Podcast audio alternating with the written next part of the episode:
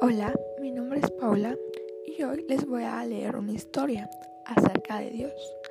La historia que les escogí es para que se pongan a reflexionar y a pensar en esos momentos difíciles que has tenido, pero que jamás te rendiste y seguiste adelante.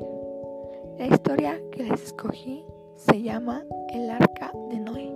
Espero que les guste y pónganse cómodos para escuchar esta historia tan hermosa. El arca de Noé. Un día Dios miró al mundo y estaba triste. Toda la gente estaba haciendo cosas malas. Solo Noé era bueno.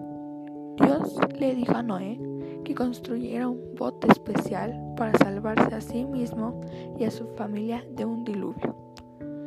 Noé obedeció a Dios, siguió todas las instrucciones y medidas que Dios le dio. Año tras año trabajó duro construyendo el arca hasta que la terminó. Noé y su familia fueron al arca junto con los dos de cada animal. Cuando todos estuvieron adentro y a salvo, Dios cerró la puerta. Empezó a llover. Llovió y llovió hasta que todo el mundo se inundó. Pronto no quedó nada en la tierra, pero Dios mantuvo a Noé y su familia salvo en el arca. Esta historia que les acabo de leer está muy bonita porque Noé habla de que escucha la palabra de Dios. Él dice que hay que confiar en la palabra de Dios.